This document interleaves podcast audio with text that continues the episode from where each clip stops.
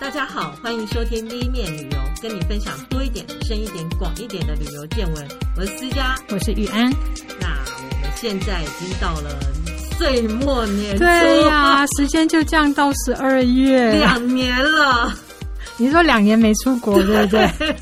其实真的很想念。所以你以前也是每年都要出国去玩的，几乎几乎。而且我到机场，我就会觉得心情好好，就觉得哦。又要去一个不一样的地方了。嗯，我知道说，因为现在这个状况，有人在推虚拟旅游，可是我我不认为这个东西是常态。我觉得这就是疫情期间会发生的事情而已，嗯、就是疗愈身心。你所谓虚拟，就是搭飞机绕一圈回来这种，不是，是真的在线上哦，在线上摩虾楼耶。可是。我们可能在台湾比较难想象啦，嗯，但是对外国人那种真的要封城封的很彻底的，是就是你连离开，像我表弟在伦敦，嗯，他连离开这个街区，哦，他那个时候都是要证明的，是。就是你必须拿这个证明，证明说你要去工作或者是做什么才可以，因为台湾还没有到那个程度，所以我们真的很难想象。闷到极点，对对，然后在家面对同一群人，哦，真的会疯掉。我们我们现在录音是十二月嘛？对。然后我们今天其实要讲的是关于一些旅游排行调查，因为每年年底都会有这些 这些排行榜嘛。对。那我们那时候在看的时候，所有的调查大概十一月都出来了，结果谁晓得十一月底来了一个新变种？是，就是只能说就是好吧。这个年太快乐了吗？要祷告祷告，要拜妈祖的拜妈祖，赶快去求一求。而且我这样看啊，那些旅游杂志。我就觉得哦，他们都觉得超乐观的，因为确实确实今年十月十一月对，对。是好像越越来越好了嘛，嗯、然后疫苗普及，大家都在冲疫苗的施打施打率了嘛，对，只是在考虑要不要第三季或什么，或以后每年要打之类的，所以晓得再来一次，就是对啊，应该。我猜，如果都是轻症，就放过他了吧。现在不晓得，因为听说也是来势汹汹啦，就大家保重这样子。是继续用听的去旅游吧。嗯、对呀、啊，准备旅游中。对啊，这些名单其实我觉得还是可以放在心里啦。嗯、就是，哎，哪一天你真的想可以出发了，嗯，当个预备也很好。那我们大概准备了几个名单，有一个名单其实是、嗯、呃，先讲亚太的旅游趋势，是 Airbnb 的，嗯，那。其实这个趋势很简单，大家都想去大自然。对，因为大自然确实就精神科医师他们的研究，就是真的可以闷太久了，疗愈身心。他们说，就算你在家看看那些植物，都会让你有比较放松的感觉。对，所以很绷紧。对，嗯，对。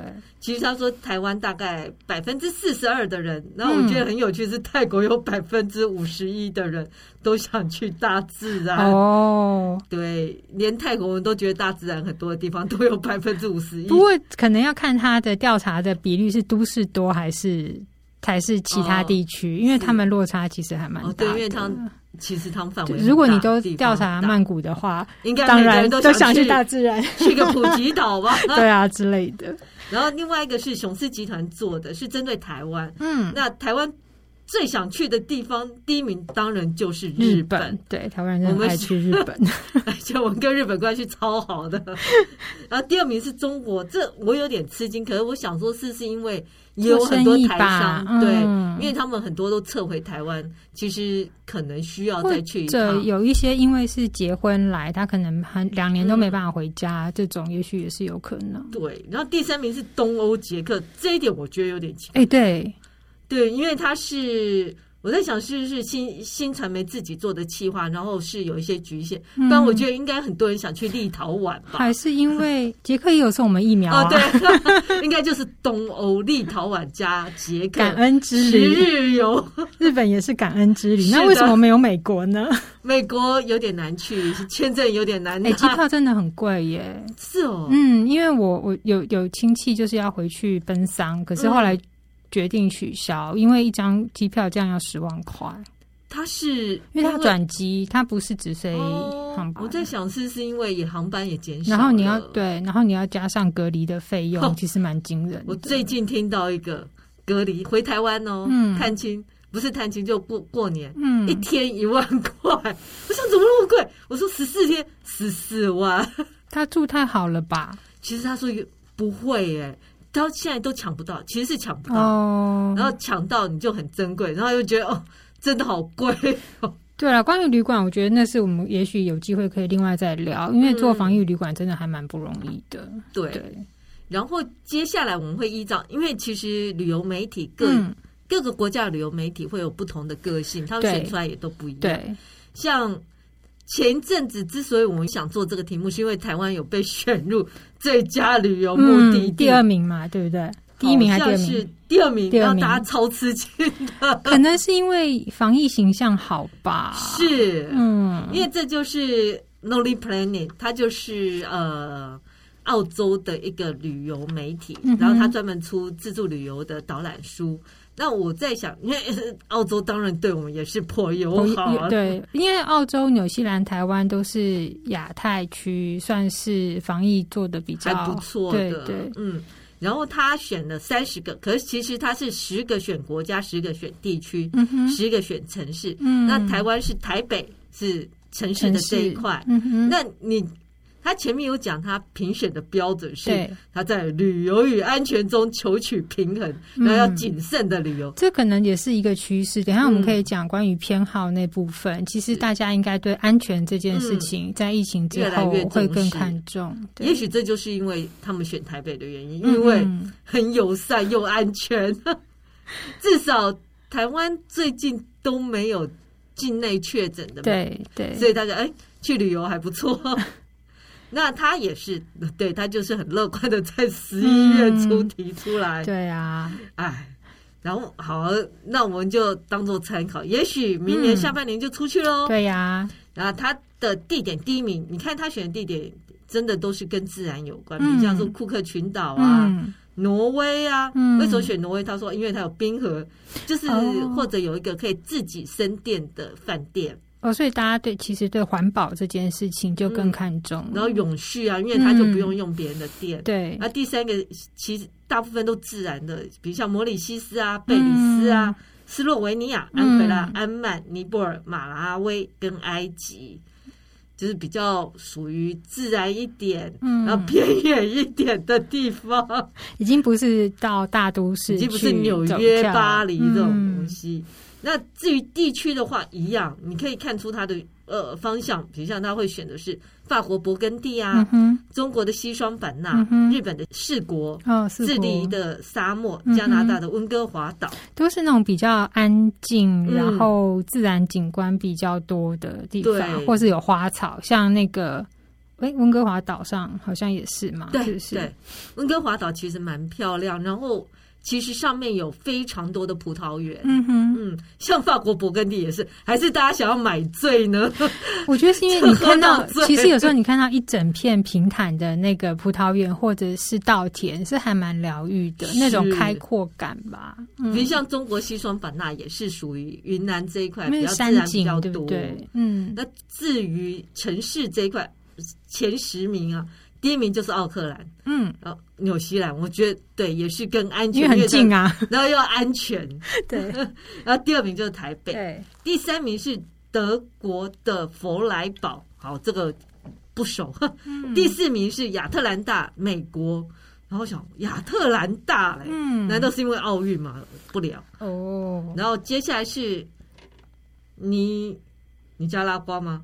拉格斯，因为这个也是一个比较奇怪的地点。嗯，然后第六名是塞浦路斯的尼克西亚，嗯哼，啊，第七名是爱尔兰的都柏林，感觉也都是遗世独立的地方。对，其实这个会选一些比较奇特的地方，这个我觉得也是有迹可循。嗯，我们等一下可以再再再聊。大家都开始。想越想，因为太难出去了，越多，就我一次就要到更难的地方。好不容易我可以出门，我就要去那个此生必去。有道理，因为我不知道下一波什么时候来，对不对？不要浪费时间在巴黎了。也也不要这样讲，巴黎应该也是很好玩啦。我也是很想去。第八名是墨西哥的美丽达，第九名是意大利的佛伦斯，第十名是南。南韩的庆州，我是没去过。庆州其实是古都啦，他们这种古都在推它。哦、对，庆、嗯、州、釜山都通常会连在一起玩这样子。因为意大利佛罗伦斯我有去过，嗯、其实也很美、嗯。然后它也算是古都，因为它有很漂亮的大教堂。嗯，走在里面，我觉得就沉浸在那个氛围里面，嗯，很有趣。是，嗯。然后接下来我们讲。呃，国家地理杂志，嗯，国家地理杂志是重要的媒体，就比较严肃一点。怎么说？因为它后面有一个基金会，然后它成立是一八八八年，所以我觉得它的使命更浓厚，嗯，所以它就依照几个方向去选，呃，明年二零二二年一定要去的地点。然后它是分文化、嗯、永续、自然、嗯、冒险跟亲子家庭。对，因为他特别提到永续这件事。嗯哼，嗯，我觉得这个是还蛮有趣的。对，其实像讲到这个自然永续这这个，我们对应到刚刚你说到那个呃，Lonely Planet，它的排行也大部分都是以自然为主嘛。是。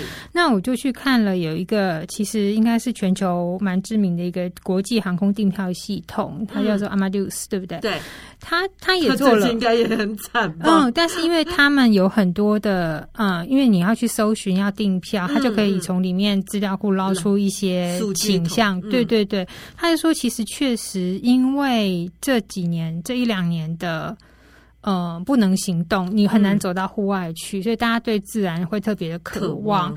然后再加上我们发现，哎。有一些，你记得去年有有一个新闻很热门，就是当游客不去的时候，嗯，动物跟海洋都恢复了，哦，所以大家就威尼斯出现海豚了，就大家意识到说，哎，其实环境这个事情真的很重要，嗯，因为你看到很明显的差别嘛，是，对，所以他其实，在那个统计当中，他说，就是这个生态旅游对旅行者来讲，已经不只是说。我要环保，就贴一个标签，表示我是环保人士，嗯，而是他是真的愿意去做。而且我觉得经过这一波，大家更有感觉。嗯，我，我真的应该要开始做这件事情。对。然后他说，在他们统计调查里面发现啊，总共有三，大概有三分之二的消费者会将永续这件事情作为优先考量，嗯，不管是地点、方式，或者甚至入住的饭店，他们都会做这样的考虑。其实我之前有采访过一个教授，他说。他觉得这种按下暂停键不是一件坏事。对，他说，因为不然前阵子就经济发展，大家都一直往前走，嗯，现在大家终于停下来，好好想清楚发生了什么事。对，所以我们觉得很哀伤，就是很多亲友，对很多人的亲友，因为这个、嗯、这一场疾病就是离开了。嗯、可是。你从另外一个环境方面看，确实有一点警惕作用了。对，因为你看到，如果我们没有破坏环境，它会变得多好。对啊，海豚，海豚多开心啊！对，我想在威尼斯看海豚，我好想拍那一张照。国家地理杂志它也有特别选了比较多一点的世界遗产，是因为今年世界遗产是五十年、五十周年，哦、所以它半百耶。对，不容易。我觉得很好笑的是，我在看那个国家地理杂志，他写这明年的旅游趋势的时候，他写、嗯、“We are ready to travel again”。现在想起来，可是格外讽刺啊！十月那个时候，确实你觉得应该可以了，第一季可以出发了那种感觉，对吧？就啊，好吧，人生 人算不如天算。一个对，所以他说，二零二二年他要 focus 是在新的、不同的、具启发性的，嗯，而且就像玉安刚刚讲的，是提醒我们对环境的承诺这一块。嗯嗯。我觉得他选的地点跟过路星球差很多，嗯，他选的都比较是我们嗯更没有听过，但他有提出一个很好的理由。嗯嗯，比如像文化面，他就选了一个是。意大利南部那普勒斯外海的一个叫做 Procida，Procida，其实它是二零二二年的文化之都哦。我觉得大家也都忘记文化之都是要干嘛用的。嗯，文化之都是当地的文化资产或怎样是非常吸引人的。对，嗯。然后伦敦他选了一个 Tin Pan Alley，一个巷。对，叫听砰巷。嗯，它听砰的意思就是弹钢琴，这样乒乒乓乓，乒乒乓乓。所以那边有很多音乐人，对，音乐人，然后是属于他们的音乐区。然后他们最近又曾经有衰败过，可是他最近整理起来，然后又设置设置了很多音乐主题的地方，好可爱。其实这个名字后来我查了一下，因为我觉得这名字太有趣。对，这名字其实是。他是在纽约的二十八街，对，他是大概是一八八五年就开始有很多音乐作曲人跟音乐相关的出版商会聚集在那里，嗯、然后你在那个地方就会听到很多作曲人会在那乒乒乓乓弹钢琴，嗯哼，所以就叫这个名字。嗯，那后来在一九二零年代，嗯，伦敦有一个叫丹麦街，它也开始了有很多，因为我觉得这种产业聚集是很。就是一个趋势，然后开始有很多产业聚集在那边，所以他就引用纽约的说法，同样他也取名了一模一样的名字，叫做 Tin Pan Alley。哦，然后事实上，如果你去这个 Tin Pan Alley，你会看到很多音乐的小店，然后门口它的橱窗里面就挂很多吉他，和音乐用品店啊。对，你真的走在巷子，可以听到有人在练习这样子。是，然后或者是教授音乐的，啊，或者是卖乐器的都很多，然后。同时，他也提到文化，他还提到了一个日本北海道的爱奴人文化，嗯，这是我们比较少听到，但。我觉得他在日本文化里面是比较弱势的一环，对，嗯、确实跟冲绳那边是一样的，嗯、对。然后还有云南的景迈山茶树，哦，茶树真的就是要保护了，因为 只会越来越少。然后他，哎，他又再次提到乔治亚州的亚特兰大，亚特兰大到底发生了什么事？亚特兰大，嗯，好，我回家好好查查，再告诉大家亚特兰大到底发生什么事，这么值得。大家真的好奇，也可以上 Google 查一下。是或是有没有谁住亚特兰大？可以告诉我。啊、我从来没有想过要去亚特兰大，我只记得有一年奥运在那里。嗯，可是可能有一些事情正在发生吧。就像以前德州，可能也不会有人想到要去德州做什么。嗯、可是因为一些呃音乐活动，对对对的举办，他那边的整个旅游生态也跟着改变，甚至也有很多戏骨的人也慢慢挪到那边去居住。嗯、上次我们在讲那个美国公路之旅的时候，哦、就有提到嘛，嗯，所以大家。不要以为那是荒芜之地，很多东西都在改变中。没错。然后至于永续的部分，我觉得它的提示意味比较强。嗯哼。比如像他就提到一个是南美厄瓜多东北的亚苏尼国家公园，他为什么会提到他？我觉得他是希望借由媒体的力量让大家注意，因为这个地方。其实是亚马逊的一个生态区，嗯，可是它十一月的时候，它的森林就已经，它有一部分森林被清掉，嗯，是为了铺油管跟输送石油。对，这个争议其实蛮久了，大概有一、嗯、一两年。就是我说，当然讨论很久，只说热烈争议，好像这两年吵得特别凶这样子。对，因为经济跟环保，你要。孰轻孰重？其实就像上我们之前在讲那个世界遗产被踢出世界遗产名单，哦，对，有时候真的就你在实际的需要功能上跟资源保护上，就是有 你要去斟酌了。对，嗯，我觉得这个议题都很困难。我觉得好的是，反正有人提出来嘛，反正正反两面你都听一听，嗯，然后你自己再决定。你要选哪一个？不过确实，像亚马逊这个问题，如果你没有被爆出来，大家可能也无视于森林逐渐消失这件事。嗯、是，幸好我们有 Leonardo DiCaprio 很认真的 在宣传雨林的重要性，不然因为太弱势了。当地的，因为我刚刚提到这个国家公园里面有两个部落，其实还过着原始的生活。嗯嗯，嗯，那他们不可能为自己发声啊，对，只能靠别人了。对，就大家环保这一题真的是全球性的啦。是，嗯。然后他同时也提到永续这一块，他还提到是像波兰的一个是。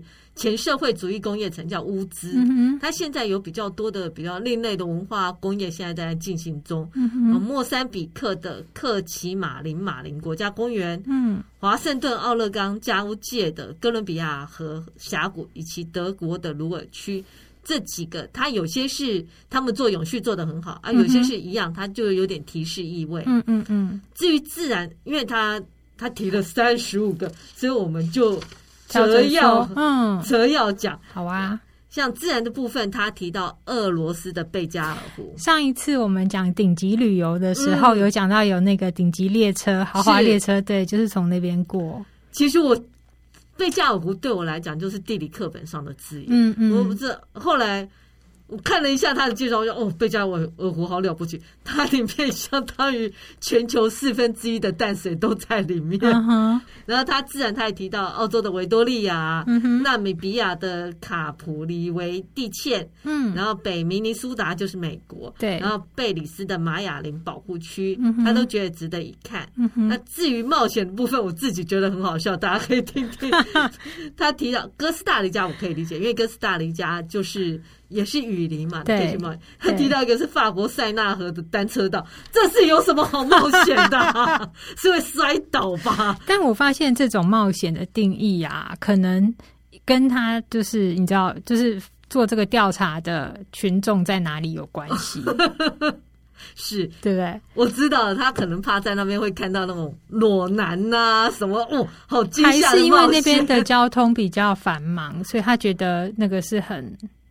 很冒险，我不知道，因为单车道有时候你要看规划嘛，对不对？因为像丹麦哥本哈根过那个贫民区啊，犯罪区很危险，让你置身在外好害怕。贫民区不一定都很可怕啦。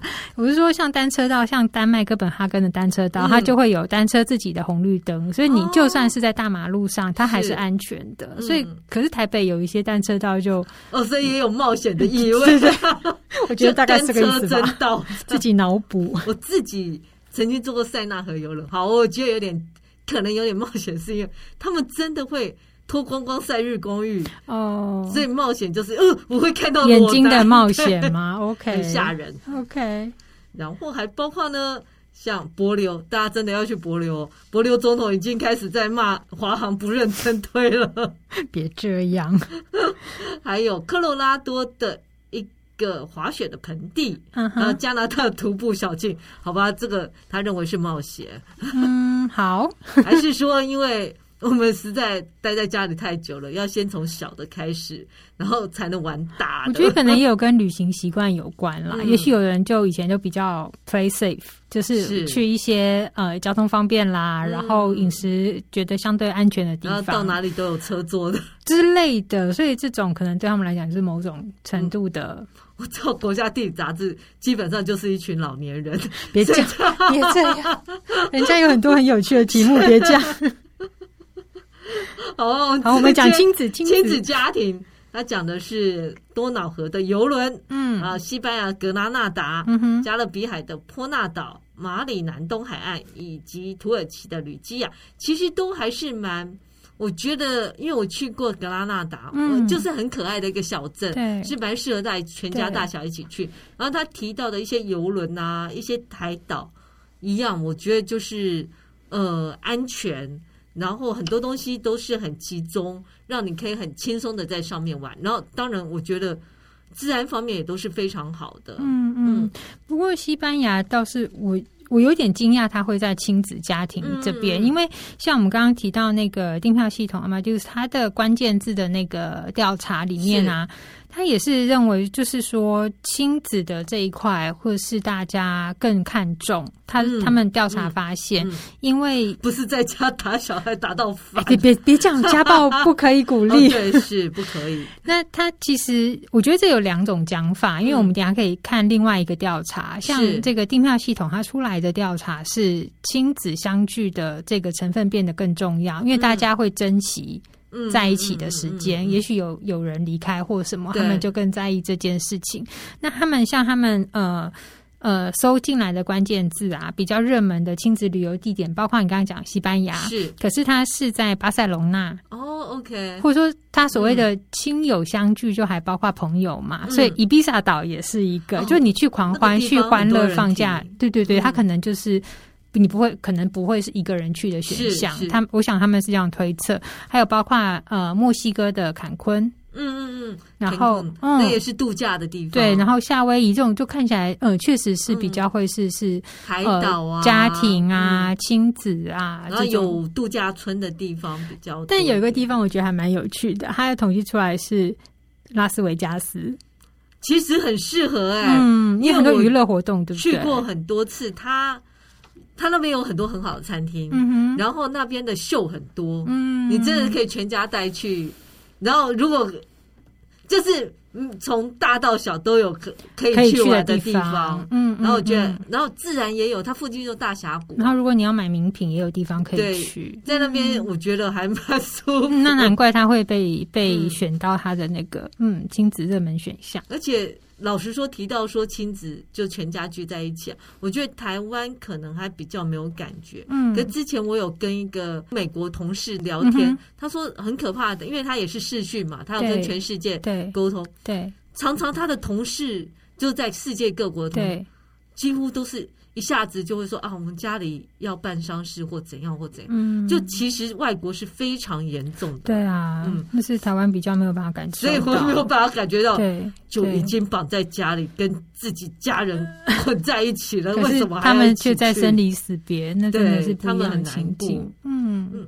然后像美国的 Travel and Leisure 也是一个很有名的旅游杂志，他就只选出一个点哦，就是墨西哥，因为很近吗？我觉得一方面是很近，而且他觉得这地方要重返旅程是很快的哦，最容易可以达到的。就是如果我们一旦开放，我们马上就可以去。嗯，然后那个地方我觉得提供的就是它也有海岸，你可以气氛放松。然后美国人很喜欢晒太阳。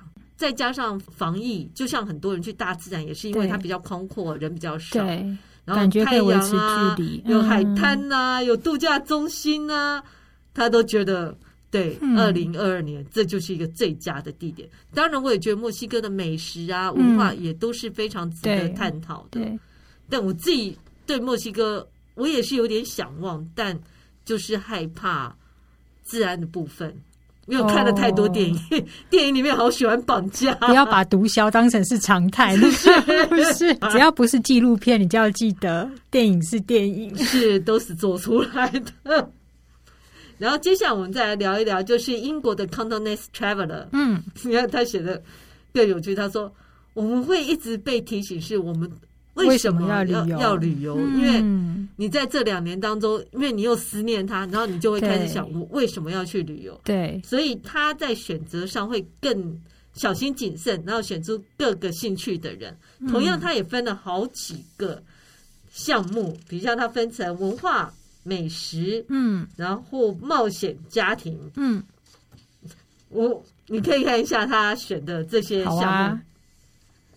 比如像文化方面，他就选了牛奥尔良。其实我呃一直也很想去这个地方，因为它是一个比较不一样的文化，因为它有一点欧陆风情，有点法国，对，然后因为呃。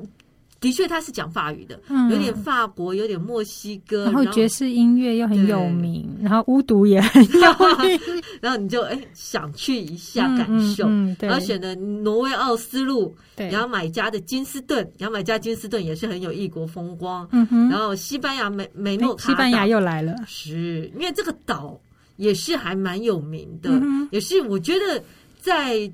嗯，因为老实说，我们现在经历的一切都是过去历史的累积。对，像梅诺卡岛，它也是曾经有回教徒有进去，嗯，然后又有基督教进去，所以它那边会留有很像摩洛哥啊、突尼西啊这种感觉。哦，那个摩尔人进去的那段时间，对，它会留下一些东西，然后后面又有再叠上去，嗯，所以就会产生一个很有趣的呃景观跟现象、建筑，嗯，对。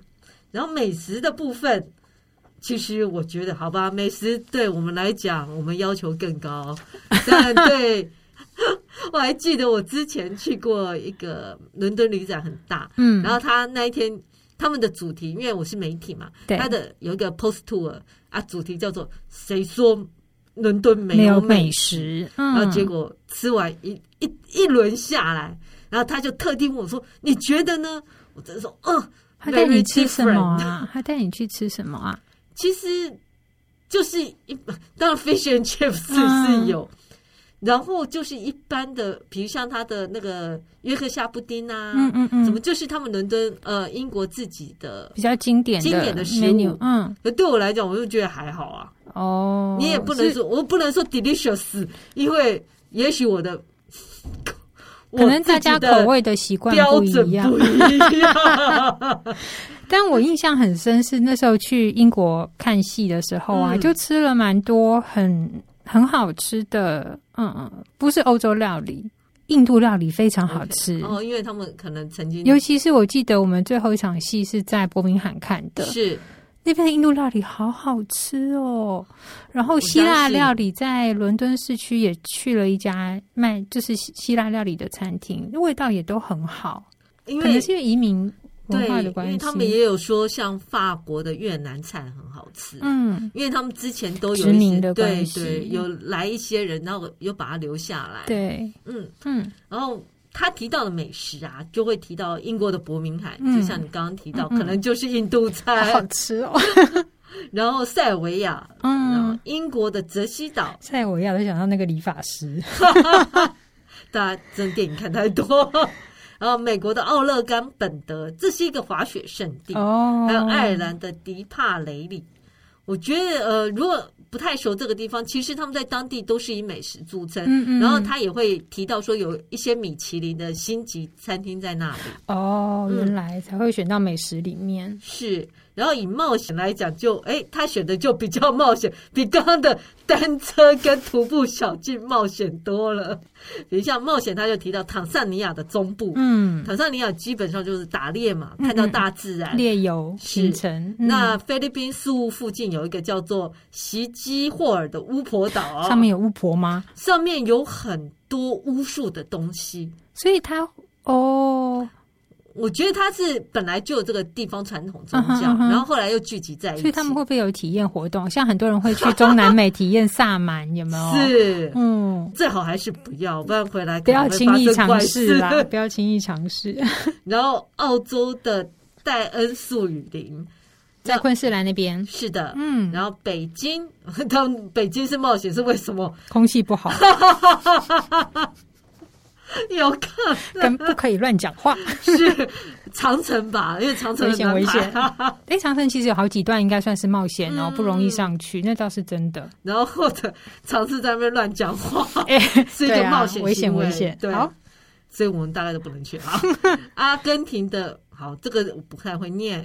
然后一个日本青森县的八户，以及立陶宛的考纳斯，我是没有去过八户，可是青森我只想到苹苹果，还有睡魔祭啊。啊，对，睡魔祭很漂亮，值得一看。就算你没有在祭典时候去，他们也有那个博物馆之类的，你可以去参观。嗯，然后家庭类的，就像刚刚讲的，都会是一些海岛，嗯，你像泰国的，这要请玉安来发。哦，那个是董里府，嗯，那在哪里啊？董里府比较靠近南部了，哦，可能也就是一个漂亮的海岛。那苏格兰的爱丁堡、希腊的莫呃萨莫尼岛，然后呃我要讲尼德兰不是荷兰哦，尼德兰的阿米尔以及纽西兰的史都华岛。嗯，我自己去过爱丁堡，爱丁堡很适合家庭旅游，因为它有一个古堡嘛，然后。那边我觉得也就是小小的，我一直很记得它的路都是那种小小的石板路，然后你有很多文化活动都可以参与，嗯、也有自然的东西可以参与，嗯、我觉得是蛮适合家庭旅游的。嗯，那阿米尔我没有去过，但我去过史都华岛。嗯哼，它比较像是呃，我觉得海岛有分两种，对，一种就是。海岛型的，就是度假型，沙漠海滩呐，嗯，那沙滩海滩啦，啊，沙滩海滩，我要讲沙漠，你很想去沙漠哦。自从看了沙丘，我就一直很想再回去沙漠。然后史都华岛是比较像艺术家，它比较靠近哪一个我们熟悉的大城市啊？史都华岛它比较负责在北岛这一块，嗯，就像刚刚讲温哥华岛，如果上面有很多葡萄园的话。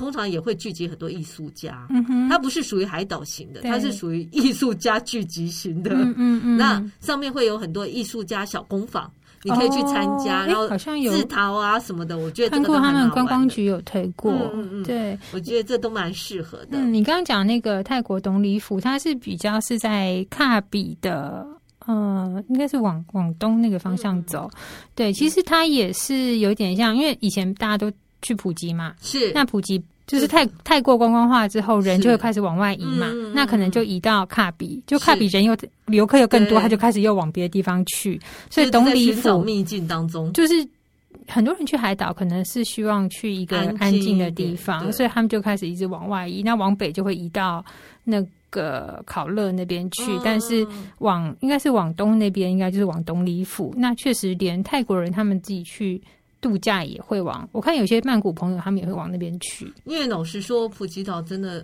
太过观光化了。嗯嗯，嗯。然后我觉得有些海岛过于观光化之后，就变成夜店化。嗯，所以不太适合家族旅游。有好有坏啦，这个很难说。嗯、因为老实说，那个满月趴派对也是，满月派对只是在一个很小的岛上哦，是吗？对，它只是在攀牙的一个很小的岛上。我有去过，去采访过。是每个每每个月十五都来一次？呃，后来不止每个月十五了，有月亮的月月圆有圆一半也有，圆一半也算满 full moon party 吗？没有月亮也有。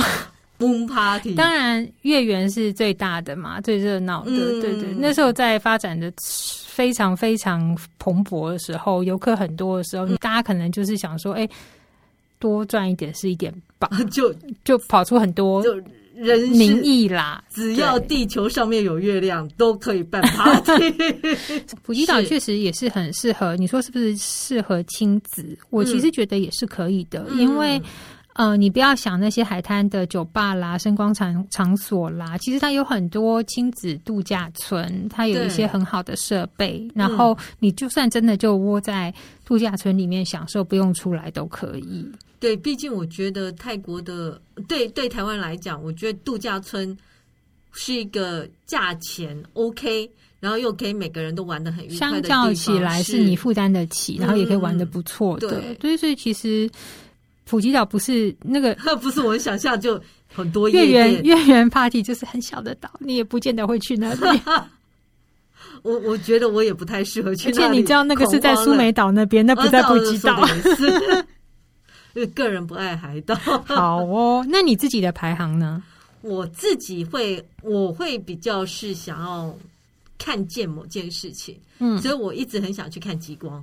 嗯，所以如果可以再旅行，你会想去？我会专门去看极光。你想去哪里看极光？我会想去阿拉斯加，哦、阿拉斯加，因为我没有去过阿拉斯加，嗯、但我不想坐游轮去。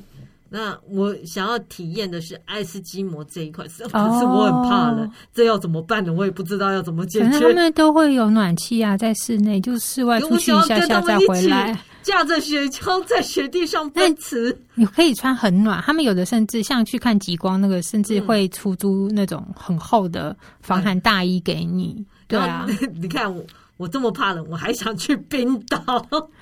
冰岛哦，我想要去泡那个温泉。哦，因为看起来蓝蓝的好漂亮。嗯嗯，对，你说雷克雅维克那个，嗯，嗯，然后因为我自己。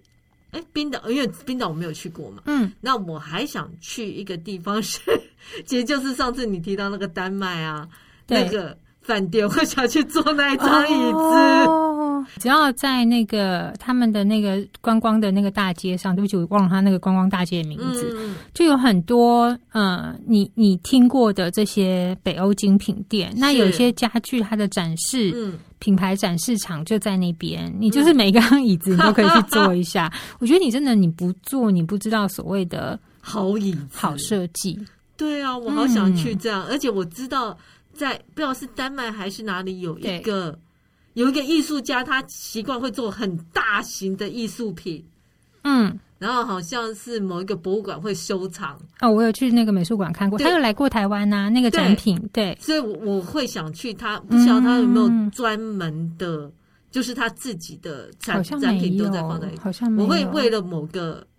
东西想去看，嗯嗯嗯，其实这些都是我想要去的地方。当然，我也很想去亚马逊雨林，嗯，但我自己都觉得困难度好高。你可以去坐河轮啊，他们那边有亚马逊河轮。我想要在里面，你要去原始著民，你要体验萨满吗？没有，我想要看到 上空的女人。那你在家照镜子就好。伟芬今天有事不能来，他陪小姐读书，但是。他的排行，你真的就可以看得出来，就是有家庭跟没有家庭。是，你看他选的是泰国海岛，嗯，嗯，然后玛雅文明。哦，他很想对玛雅文明，我们可以期待哦。我们有专家要来跟我们聊玛雅文明。然后意大利美食，蛮蛮、嗯、符合他的性格。然后日本温泉，哦，了解、嗯。因为好像印象中他比较少去日本的样子。对，嗯，对。然后还有就是纽西兰的露营车。这非常适合很家庭嘛，对，对不对？对，嗯嗯。那我自己的话，我还想我会有点想重游一些以前去过，哦、然后还想再去看的，嗯嗯嗯、比如说韩国的银杏。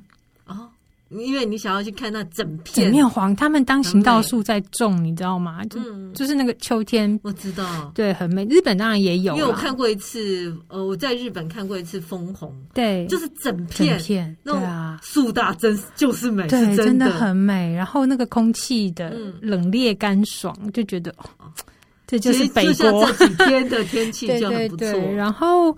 葡萄牙我也还想再去，哦，我也想再回去葡萄牙，对，是一个很美的地方。然后西班牙，因为上次我去，因为采访去塞维亚那边，嗯、所以呃，安达鲁西亚另外一边我没有去过，嗯。嗯，所以也是想要去看看高地建筑啊，都嗯，我自己还会想去北非。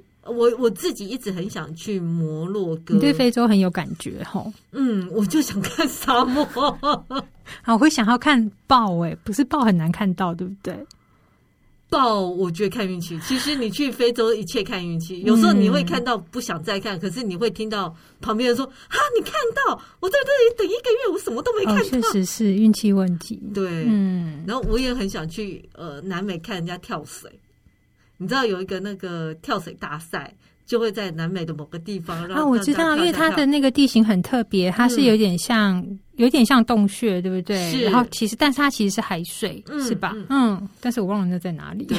可是我希望至少可以先完成是极光之旅。嗯嗯。极、嗯、光应该是相对容易的，对吧？吧。它通常是二月啊，二、嗯、月会去看。其实飞机不难安排，主要是你看不看得到极光，嗯、这也是另外一个难以预测的那个。对，而且有没有人要跟你一起去？因为如果你参加团，真的太贵了。嗯、所以，我们刚刚讲说，像你就会想要看到一些比较特殊的景致。嗯、然后，我的偏好是我想再去一些你回游的，就是很久没去，但很印象很好的。那尾份可能有大部分跟家庭有关系，哦、所以这就是旅游偏好，也是另外一种。调查方式，嗯嗯嗯，就是所谓的趋势吧。是，那其实呃，我就找到几个统计的呃单位，比如说像订房系统，嗯、我们刚刚有讲到订票系统嘛，对。是 Amadeus，然后订房系统比较大的就是 Booking.com。嗯嗯，然后他他这一次他每年其实都会做。呃，这种大调查，oh, okay. 而且几乎都是跨国调查。嗯、那他是会很准哎、欸，因为他可能相对准吧，他可以看得出来大家在摄取什么东西。对对对，但是因为他这次我看到的结果，他并没有分区说明，等于说他就是一个总花的结论。嗯、对对对，那他透过了三十一个国家，有包括台湾哦，嗯、然后总共两万名的旅客的线上调查，那。对，他这个调查是十一月初公布的 他是八月完成调查，然后陆续就是把它对总结整理 出来。好，他他认为整个总结来说，他的总论呃结论就是，二零二二大家旅游的焦点会放在把握当下，因为被吓到了。可能冲击真的太大，嗯，因为你想想看，我们二零一八一九的时候旅游是这么的频繁，是跟这么的简单，嗯，跟选择这么的多，而且你想，新宇航空还成立了啊，对啊，我觉得真的是倒霉啊，这两年，哎，那那你想那时候那个廉价航空、平价航空这么蓬勃发展，啊、你去真的是一个周末可以玩日本，一个周末可以玩韩国，嗯、或者美国可能一个周末可以去。墨西哥的状态，结果现在竟然变成是他们最想要去旅游的地方，只要可以出门就好。对，所以他们就他们的结论就是说，可能就是。把握当下，如果可以去，嗯嗯，那它有有七大趋势。那第一个就所谓的，它叫做维他命假期。我觉得这个很有趣，是疗愈嘛？是。那它这个调查里面，大概就有六成的旅客表示说，因为他们，我就说这个真的跟台湾有很大的差别啦。嗯、因为欧美真的限制比较多，封城的这些关系，所以其实他们认为说，旅游假期就即便是前面的计划，都有助于心理健康。就是我一直期待，我一直规划，一直规划。那人是需要有盼望的，他是需要有希望的嘛？所以他说，其实有就有八成的人，就是六成旅客，就是说他们嗯，在没有旅游限制之前，嗯、他没有意识到旅游这件事情对他有多重要，因为太简单，是你随便打包就可以出门了，嗯、对吧？然后，所以有八成的人认为说，这个假期光是计划就有助于。正健康的正面影响。会，然后呃，它是胜于日常冥想或者是运动，因为你可以想象，我出门了。我带着这个地方，我在这里会遇到什么，就有快乐的规划中，就是更有有利于身心啦。他是、啊、结论是这样，因为我我的确认识有住在纽西兰的，他们是被锁在家里耶。对啊，他连门都出不去。我想，啊、幸好纽西兰的家很大。可是你可以真的，之前去年也泰国其实也是普吉岛最严重的时候是是锁在家里，不能跨区哦，就是我中正区到万华区不能去。哦，它是关起来，就是你要去，嗯、你要有特殊原因，比如送货啦、嗯、工作啊，不得不去。遛狗啊，嗯，遛狗不行，只能在你自己的区遛狗。有到欧洲最后都是用遛狗。你住中正区，你只能在中正区遛 狗，你不可以去万华区。我觉得不自由无宁死啊！这这种就是。就是不自由这件事真的是压力好大，由奢入俭难啦，对，真的比较不容易。身体的不自由跟心灵的不自，放自由了以后，就真的很困难。嗯、然后还有一个就是因为呃，第二个就是所谓真正的离线，嗯，因为去年台湾还没有那么长段时间，只有今年三级警戒的时候有就是在家工作嘛。嗯、可是可在在其他国家，其实他们几乎已经快要一年多两年都是在家工作了，所以他们。你知道，对外国人来讲，可能我们可能很习惯回家还会接到群组的工作啊、哦、消息，可是对外国人来讲，就是我下班就下班了。嗯，你你不要来干扰我的私生活。我在工作分得很清楚，你要怎么要求我都可以。可是现在一旦在家工作，你就变成呃、对，就是分不开。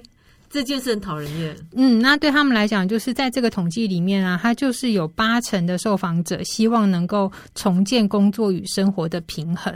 嗯嗯嗯。那大概有呃百分之五十八的受访者，他们会选择说，如果今天就算只有三天五天在外面这么短，我也要彻底享受我的假期，工作不要来烦我，就是完全的隔离线。对。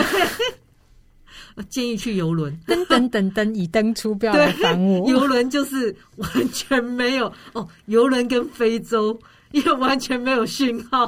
可是现在游轮游的太好，你知道吗？还会给你装接收器。你说 我不要坐那种太好的游轮，我要坐很烂的游轮。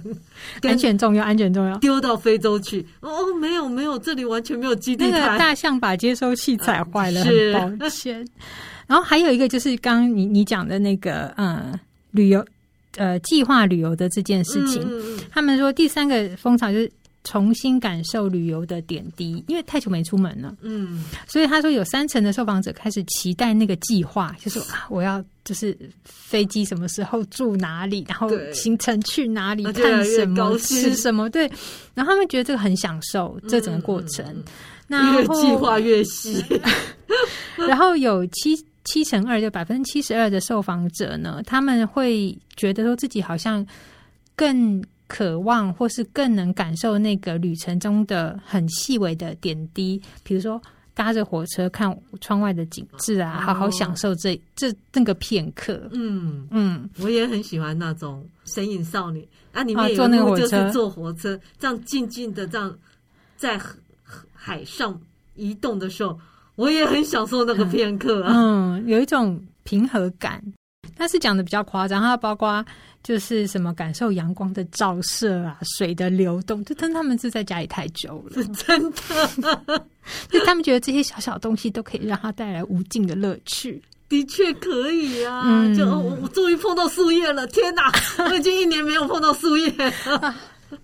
真是辛苦了，大家。是，然后还有一个就是所谓的社区关怀。那其实社区关怀这件事情，我我觉得跟刚刚我们提到永续是有关系的。嗯、那社区关怀它走的另外一个面向是说，因为它的限制移动，它就反而有更多的时间在它的社区观察社区发生什么事情。哦，那因此去扩大到当他出去玩的时候，他做的这些行为对当地的社区有没有帮助跟回馈？嗯嗯，他就会在意这件事了。这比较是在。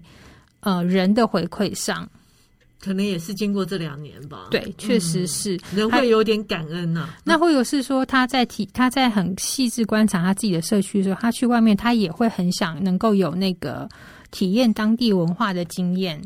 因为他开始观察这些细节了，他也会在意这样子。嗯，然后还有就是，他们也会在这个调查里面，他大概有百分之三十一的人会在意入住的饭店是不是能够支援当地企业，哦、因为你对社区有观察了，嗯、你就会知道什么对这个社区是。好，或者是有帮助的。因为我也相信说，这两年啊，很多人在事业上、工作上都遭遇到很多困难。对，那当你如果 OK 的话，你就想要，因为你经历过，你就想回馈一点。他就会更在意说，哎，我的旅游开支是不是对这个地方是有帮助的？嗯，嗯，嗯，他说这确实也是一个趋势，所以也许地方文史体验的这个会诞生另外一个新的风潮。嗯，那还有一个就是跟刚刚我们讲到的亲友相聚是相反的，他是。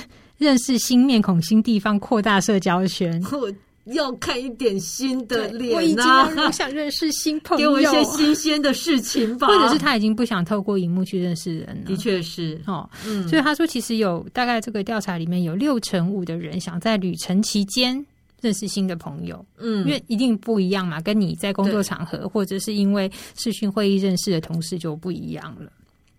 就是一些来点新鲜刺激吧，或在假期的社交活动，一定跟你平常生活会不太一样嘛。嗯，嗯，还有一个就是我们刚刚讲说享受当下这件事情，就是活在当下，说走就走。哈，就是我我可以出去，我就要 我相信抓紧时间出去。你知道，就是比如像说他们一刚开始大家都预估十一月要开了，十一月要开了，然后大家心情都很好，各大旅游媒体都非常兴奋。对，然后马上又发生这件事。对。接下来大家一定想，下次只要一开，我马上就出门，免得再来一波。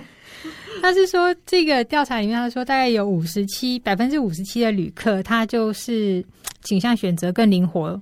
真的方式，因为我怕还有别的事要发生。他们会认为说，与其把行程排得很紧很满，什么都要看，什么都要吃，他们宁可选择更随心所欲的方式，但是好好享受它，好好的品味这趟旅程，这样好好的放松一下。对对，然后呃。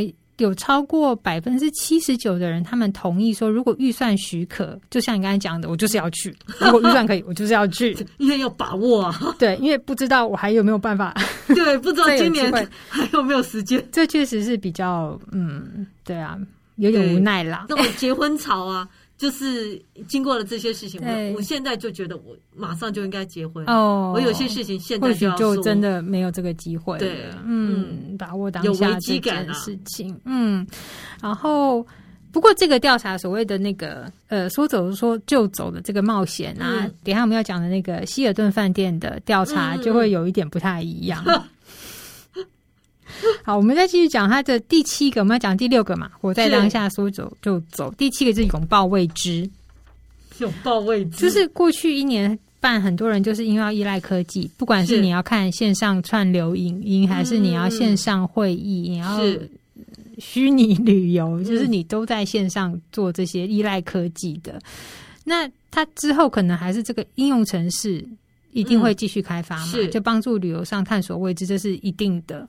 那他们也也同意说，大概有七成二的人同意科技会帮助减轻旅游的焦虑。嗯，比如说，比如像上次伟芬就常提到，可以那个嘟嘟车，呃，现就是对线上叫车，用透过 App 来叫车。或者是你透过 App 的金流，嗯，付款，你不用担心带现金然后掉了，或是、嗯、对包包丢在计程车上之类的，也可以查很多资料啊。对，或者是有人不用担心迷路啊、嗯，不会看地图，他可能 Google Map 对他来说就是有很大的帮助，这样子。或者是说现在有很多线上机制，包括 Airbnb 或是 Booking.com 这种，嗯、就是你定了你有取消的可能，因为也许会有一些变动。然后我之前旅行还有人会直接用那个线上的翻译软软体，嗯，我觉得还蛮好用。就你讲一句话给对方听，所以我想他拥抱未知的意思是说他不再恐惧，是因为有这些科技在帮助他，在辅助你。对，那确实科技这个东西也是可以帮助很多饭店，他们未来比如说是你你用电子的 check in 方式，因为现在其实有蛮多饭店，它都是用那种。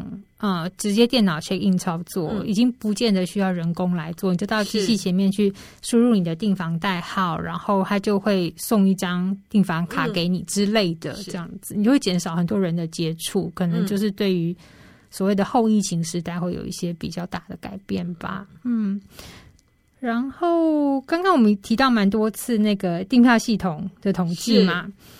他也是认为说，在那个疫情趋缓之后，此生必去，就赶快去，不能再等。关键字是增加的，这个趋势是增加的。是。然后他有提到，像你刚刚讲到的那个坦桑尼亚，嗯，它的搜索量增加百百分之三十六。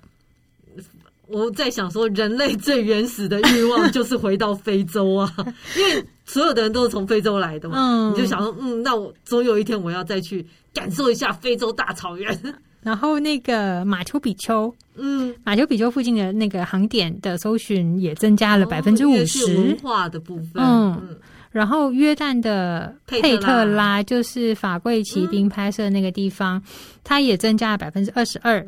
那个确实地方很多电影在那边拍，嗯、很美。它等于是，呃，整个山壁就是一座城。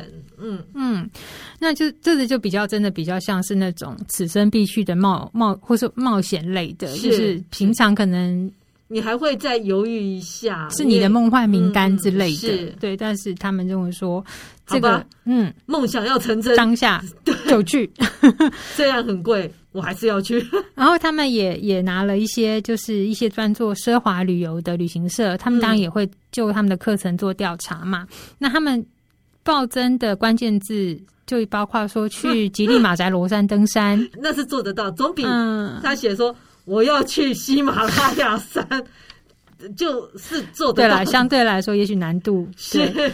然后到乌干达登山看大猩猩。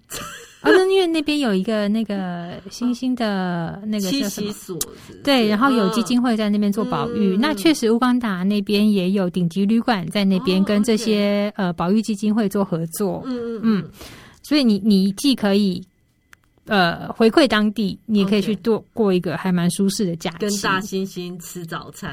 那是新加坡，对，新加坡是红毛红毛猩猩。那我们可以跟大猩猩干什么？你就远远看着它就好了。哦，好好。然后比如说还有到北极看冰川啦，到死海游泳啦，这种这都是登上所谓的热门搜寻这样子。是，那是有一些。独特的体验想要做，嗯，大家提到一个趋势，我觉得蛮有趣的，就是所谓的旅行癖的串流吗？可以这样翻？旅行癖的串流，就是旅行者他很容易受到你收视习惯的启发，哦，比如说你看一些电影、呃、短片啊，YouTube 谁拍到哪里，好像很美，我也想去，就像沙丘，对。像你的，你讲这个就是很好例子。比如说，我在家看串流平台拍了一部电影，讲到济州岛的黑猪肉，他说：“天哪，我好想吃哦！”那 然后这个时候，如果科技已经到了这个地步，就是你看了这影片，然后它可以跳出一个旅游推荐，那你是不是有很有可能就？订过去了，对，我觉得这个是蛮有可能会发生的事情，嗯、这个很有意思。其实这很早，从最早从罗马假期就是这样。自从奥黛丽·赫本在罗马在那晃来晃去，就像我也要去，我要去骑个伟士牌，这样，对，或是买个冰淇淋，对不对？是，感觉好美。还有一个就是我们刚刚讲了订票跟订房嘛，嗯、那一个是饭店本身他们自己做的调查，是就是。很大的饭店集团希尔顿饭店，嗯、他们也做了这个调查。然后希尔顿饭店呢，它因为饭店一定要因应着旅客的需求做一些改变嘛，嗯、对。嗯、然后他就有提到一个比较有趣，像刚刚你讲到那个美食，是你有没有发现美食，因为大家都关在家，所以大家的那个料理力暴增。对，因为你就时间多了很多，那段时间好好的研究的什么料理家电呐、啊，嗯、食材都卖的超好。食材是因为你可能没办法出去买，但是家电类东西，什么气炸锅，什么什么，我在想说，准备这些料理的当中也是一种疗愈。对，因为你很专心，然后又看到它的成果。那个就是你平常因为都在外面工作，你可能真的没有时间打理这一切，嗯、所以。嗯，美食这个就我觉得对大家的习惯来说也是做了一些有一些改变啦。是对，那他就有提到美食的这件事情，也许大家更在意食材，比如说产地到餐桌这件事情，就会更注重你吃的，其实吃进去的东西是什么。又有人说你会变成什么，就是因为你吃了什么。哦，对对，类似像这样子的，所以他们认为说在餐饮的服务上，可能也会需要有一些调整。是，可能已经就不是什么。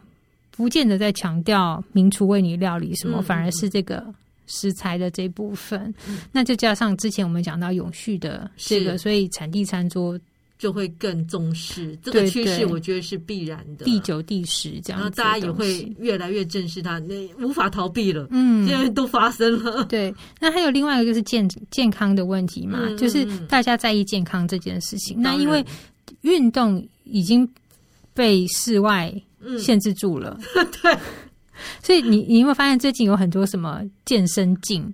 哦，我知道，就是这个荧幕你是可以用 App 去控制，而且健身环也是非常卖的超好的。对，健身环，然后还有一些居家的健身器材，嗯、就变得很热卖嘛。因为你怎么知道什么时候要再封？对，比如说类似这样的事情，你总不能一直捶墙壁吧？捶墙壁，隔壁会生气，隔壁老王会生气。所以他们认为说你，你你运动健康的这个东西，日常健身习惯已经改变了。地点跟时间还有方式，嗯嗯、所以也许搞不好饭店以后会有。像我那去年住防疫旅馆的时候，就发现，哎、嗯，其实有一些饭店跟旅馆他们会帮你借健身器材哦。哦，你是可以租借在在房间里面运动的，哦，就是跑步机啊，对，或者是或者是那个脚踏车啊这种的。哦、那饭店以后是不是真的要有个健身房？这个地方，嗯、也许就。因为老实说，运动真的会让你心情变好。嗯，因为闷在家里很烦。然后还有一个就是，呃，我们有时候说放松身心灵，就是 SPA 嘛，嗯、在饭店你会去找一些好的 SPA，比如说按摩啊或什么的。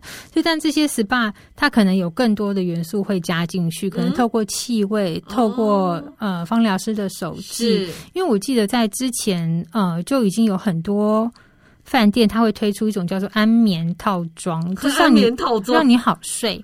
嗯，所以它的 SPA 会是，嗯，晚上我记得好像八点半你去 booking 的，嗯、所以你在透透过这些按摩啊、熏香啊、嗯、结束以后，它会有一些特殊成分，就是它会挑一些比较助眠的精油，嗯、就是让你呃做完这一套疗程就可以洗洗睡了。很多人真的睡不好哎、欸，嗯嗯，或甚至像有的呃饭店，它会是一整天的行程，嗯、就早上先让你做，用地方的传统药师。帮你测身体的状态，哦、然后帮你规划饮食，是，然后 SPA 这样子。OK，经过这两年，身体健康是越来越重要，对，而且是身心灵。我相信饭店这些就真的会随着这样子的习惯改变而有更多选项，是让旅客选择。还有就是，我们再讲一个好了，就是关于 DIY 这件事情。DIY，因为扎在家里嘛，就。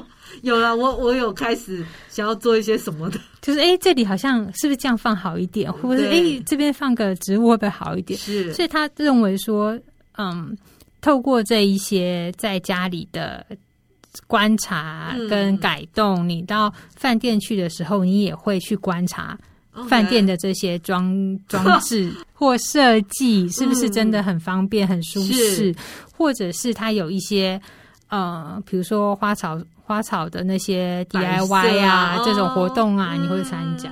对，我觉得这个是蛮有趣的发展啦。还有一件我觉得很有趣，就是宠物友善哦，okay、因为待在家里，其实很多人就可能跟宠物时间更多，嗯、或是他就开始兴起我要养宠物陪伴我。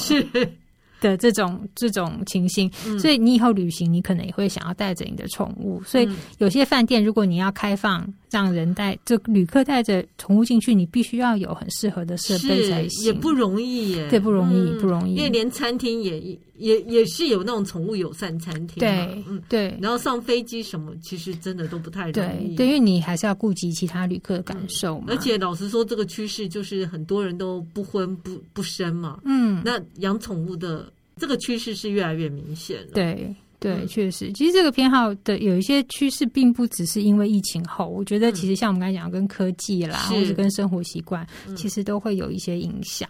对，嗯。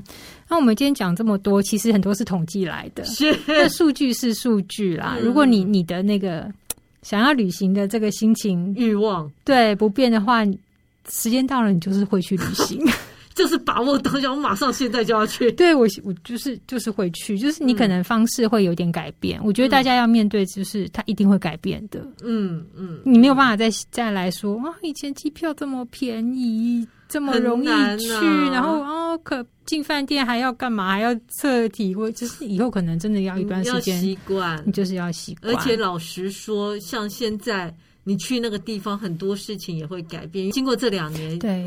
那个地方的商家啊，环境，嗯，也会有大幅度的变化，嗯、有好有坏啦。也许你就是当你可能曾经很熟悉的城市，你就当做去玩一个新的地点，其实也蛮好的。嗯、我觉得一样，就是你你要接受啊，真的要接受，嗯、放放宽心情，然后看世界的心情不要变，嗯、这个是还蛮重要的。或者从现在开始，开始就像刚刚月安讲，开始规划，规划会让你快乐。对，对，对对对，你可以越规划越细。对。